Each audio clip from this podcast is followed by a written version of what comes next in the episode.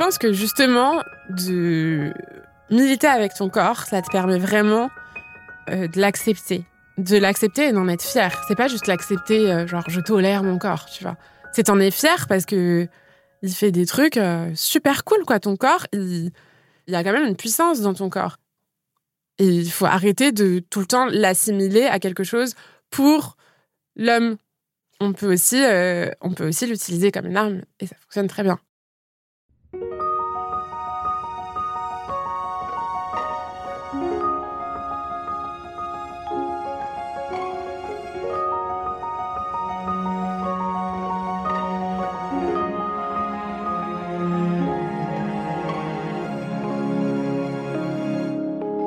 Elvire Duvel-Charles est documentariste et activiste féministe. Elle a fait partie du collectif Femen, connu pour monter des actions coup de poing menées par des femmes poitrine nue. Comment en est-elle venue à utiliser son corps comme un outil de revendication? Faut-il correspondre au canon de beauté pour se faire entendre lorsqu'on est une femme? Je suis Caroline Langlois et vous écoutez Regard, un podcast Birchbox dans lequel les femmes décortiquent leur rapport à la beauté.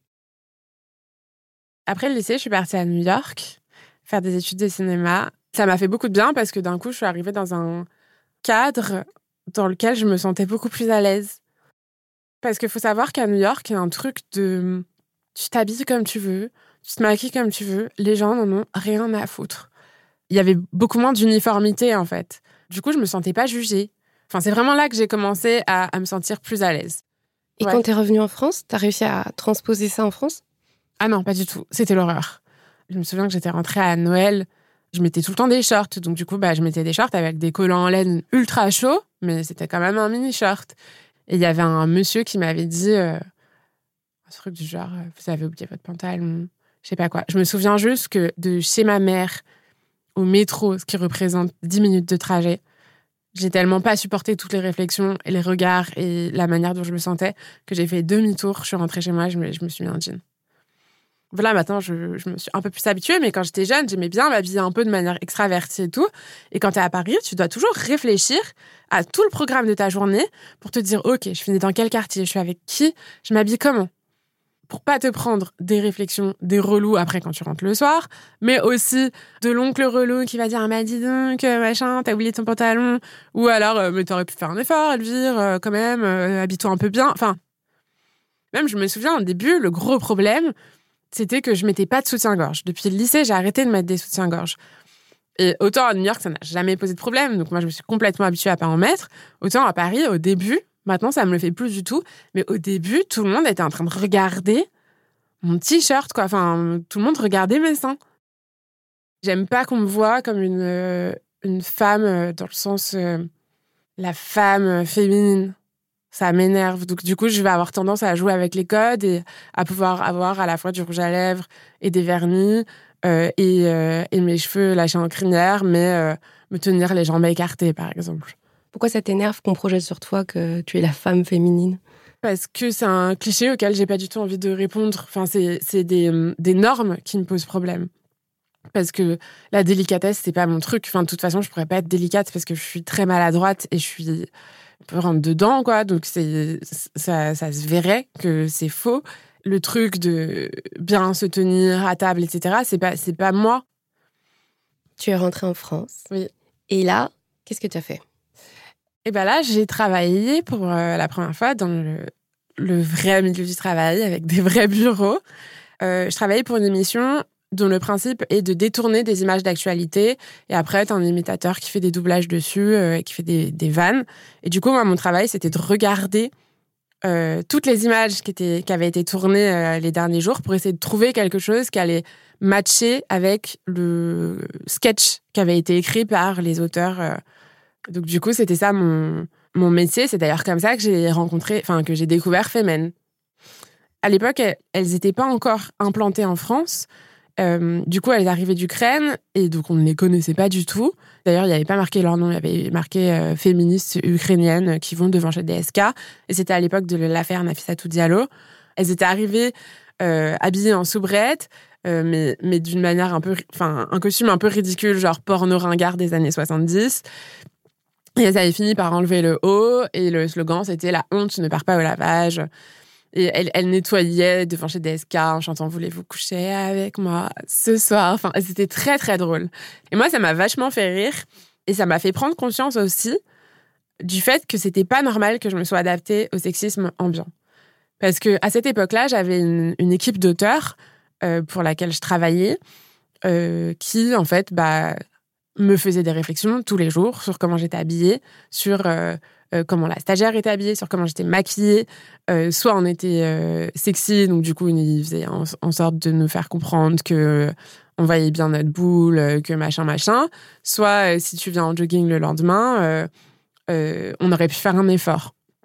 Il y avait un côté où c'était assez compliqué à désamorcer parce que c'était dit avec humour, donc c'est pas sérieux, donc je peux pas non plus lui rentrer dedans.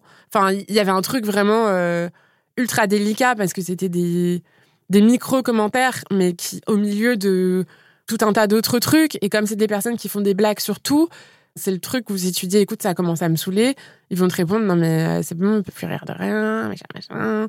Sauf que bah, t'as 22 ans et t'as pas envie qu'on te fasse des commentaires sur ton physique toutes les 5 secondes. Enfin... Et donc, du coup, euh, en voyant cette action féminine, j'ai réalisé, je me suis dit, mais en fait, euh, elles ont trop raison. C'est ça qu'il faut faire. C'est pas à moi de m'adapter à ce genre de mec, en fait. C'est à, ces mecs-là de se faire à l'idée que j'existe, j'ai un corps, qui est un corps de femme, il est là, et il, il va nulle part, en fait.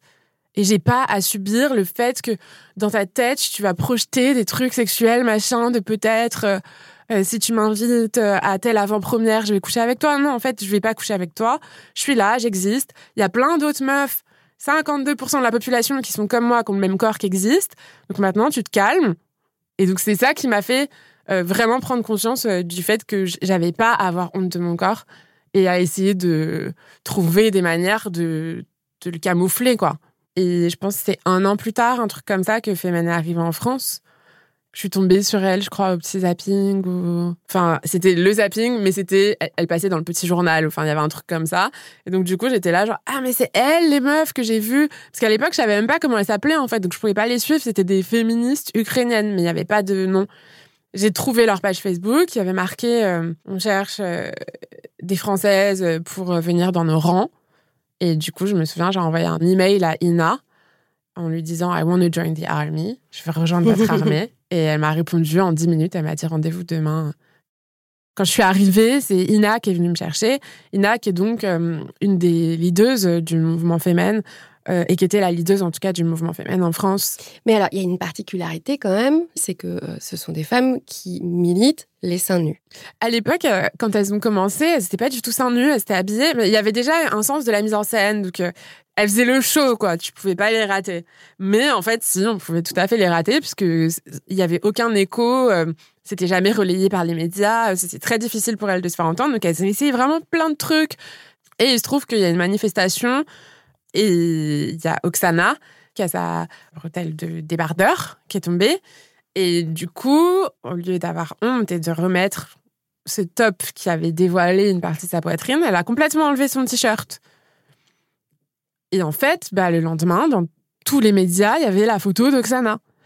Et à partir de là, il y a eu une grande discussion sur euh, est-ce que oui ou non on fait topless? Donc il y a eu presque une scission en fait euh, des filles qui faisaient partie du mouvement à l'époque. Elles n'étaient pas toutes d'accord. Bah non, parce qu'il y en a qui disaient, dont Ina d'ailleurs, qui, qui, est la première à le dire, euh, elle n'était pas d'accord, parce qu'elle disait non, mais c'est rentrer dans le jeu du patriarcat, on leur sert la soupe. Enfin, il y avait un côté militer contre le sexisme en étant nu, c'est quelque chose qui semble absurde et qui sont d'ailleurs les premières critiques qu'on a eues des féministes quand on est arrivé en France, c'était ça, c'était de dire vous faites le jeu du patriarcat parce que vous leur montrez ce qu'ils veulent voir, parce que ce que veulent voir les hommes, c'est des meufs à poil.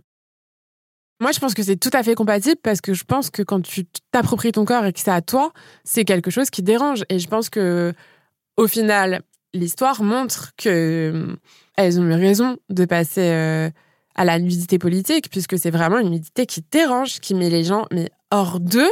On a des femmes nues à peu près partout dans l'espace public parce que la publicité, euh, t'as toujours des femmes dénudées euh, et c'est des femmes qui sont souvent très sexualisées.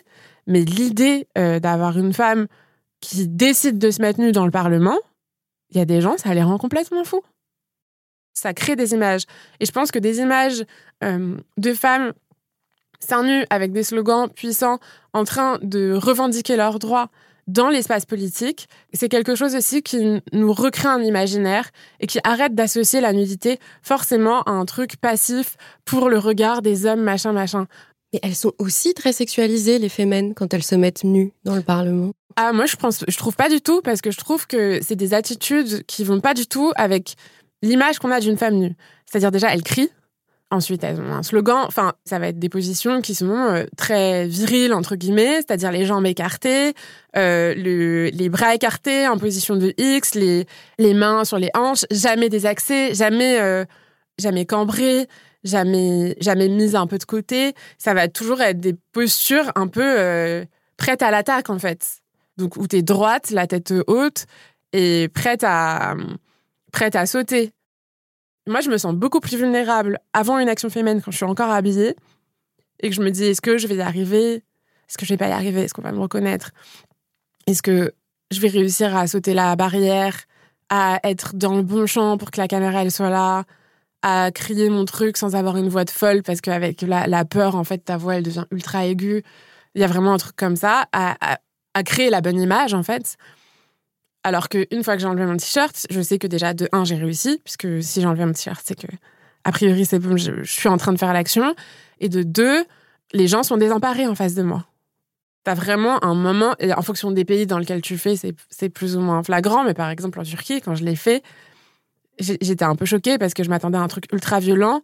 Les personnes sont désarmées et ne savent pas comment réagir.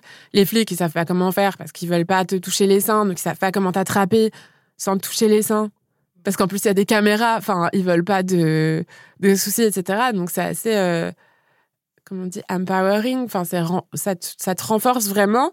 T'es là, tu cries et t'es ancré dans le sol. Et les positions qui sont dites entre guillemets féminines, c'est des positions où t'es pas ancré. Enfin, si tu si tu veux rester, il faut que tu faut que tu écartes tes jambes, il faut qu'elles soient droites et il faut que tu pèses. Alors qu'on t'a appris à, à, faire autre chose en fait. En tant que femme, on t'a plutôt appris à croiser les jambes, euh, à, en tout cas, fermer tes jambes, euh, à être désaxé, enfin, à ne pas être en équilibre, en fait. Par contre, ce qui est sûr, c'est que de 1, quand t'es topless et que t'es en train de faire une action, ton 42, 44, il se voit beaucoup moins. On ne s'en rend pas compte du tout. Et de 2, c'est vrai qu'on on a remarqué que souvent les médias sélectionnaient, enfin, y compris des médias dits féministes, sélectionnaient et faisaient le tri et comme par hasard, bah, la grosse du lot, on la voit pas, quoi. Moi, je me suis toujours trouvée belle sur les actions, enfin, sur des photos d'actions féminines. C'est d'ailleurs là que j'ai commencé à vraiment me trouver belle. Parce qu'il y a un truc de, quand t'es dans un acte comme ça de, de rébellion, les images qui sortent de ça, elles sont toujours belles. Y compris quand c'est des images où, en fait, ta tête, elle ressemble à rien parce que t'es en train de te faire écraser par quelqu'un. Mais il y a un truc qui est ultra beau. Et ça, je pense que toutes les filles peuvent te dire ça. Et c'est surtout, euh, ça fait un bien fou de pouvoir s'exprimer. Et avec ton corps, et ça, c'est un truc, mais qui est jouissif, parce qu'il y a vraiment le truc de tu regardes la personne dans les yeux et tu vois le mec arrêter de parler, ou la meuf. Je suis partie il y a deux ans, mais ça faisait déjà cinq ou six ans que j'étais dans le mouvement. J'avais envie de passer à un autre mode de militantisme, mais j'avais l'impression d'avoir un peu fait le tour de ça. J'avais envie d'être plus dans le dialogue. C'est-à-dire, j'avais envie de plus m'ouvrir à des gens qui pensaient pas comme moi. Et alors, on arrive à la suite, où alors tu fais avec la journaliste Sarah Constantin euh, donc un webdoc qui s'appelle de Révolution. De Révolution. Et euh, souvent, euh, vous vous filmez toutes les deux un peu au réveil, justement, au sous du lit, voilà. Donc, un peu avec les plis de l'oreiller sur le visage. Et ça aussi, c'est une forme de, de lutte? Oui, c'est une lutte. Alors, après, on s'est lancé dans ce documentaire en se rendant compte qu'on était activiste, mais que dès qu'il s'agissait de notre intimité et surtout de notre sexualité, on n'appliquait pas du tout euh, nos principes euh, féministes. Sarah est vachement complexée euh, par l'apparence de son sexe. Enfin, il y a des, des, paradoxes, en fait, de t'es capable d'aller sauter sur la voiture de DSK euh, seins nus, mais par contre, dire à ton mec, en fait, j'ai pas joui, est-ce qu'on peut continuer? Là, c'est compliqué. Et c'est comme ça qu'est née cette série, de Révolution. On va se positionner en tant que nous, euh, Elvire et Sarah, en train de faire ce travail de déconstruction et d'appropriation de, nos sexualités, en même temps que les gens qui vont regarder. Donc pour nous, c'était aussi important de, de montrer ce parallèle-là entre bah, t'es une meuf, enfin, on est des meufs comme tout le monde, ce qui veut dire que toutes les meufs peuvent potentiellement devenir des héroïnes. Mais du coup, pour nous, c'était ultra important de d'être honnête. Et donc, si on veut être honnête, on raconte non seulement notre vécu, mais en plus, on va pas euh, t'expliquer qu'il faut te détasser de, toutes les injonctions, etc. Et puis, en fait, euh, passer une demi-heure à te maquiller avant de faire un selfie. Donc, par exemple, moi, j'ai des selfies dans le lit d'un mec euh, chez qui je viens de dormir. Bah, c'est comme, enfin, c'est comme ça. Je vais pas le mettre en scène. Je suis, je suis, je suis là où je suis, avec la tête que j'ai, et, et je fais mon selfie. C'est pas du tout esthétisé, et c'est une façon de se réconcilier avec son image. Et je pense que c'est aussi pour ça que je suis vachement à l'aise avec mon image en ce moment. Parce que, à force de voir des images de toi, telle que tu es, bah, en fait, c'est bon, je me suis habituée. Aujourd'hui, quand je me vois dans un miroir, la plupart du temps, je me trouve belle, même quand je suis euh, cernée. Euh, je sais pas, j'ai appris à me trouver belle justement parce que j'ai appris à avoir cette émotion-là quand je me vois et savoir qui je suis. Et je pense que dans un monde qui vit sur les complexes euh, euh, des femmes, c'est aussi une révolution et c'est aussi féministe que de trouver belle. Et j'ai réussi à atteindre cet objectif, donc je suis plutôt contente.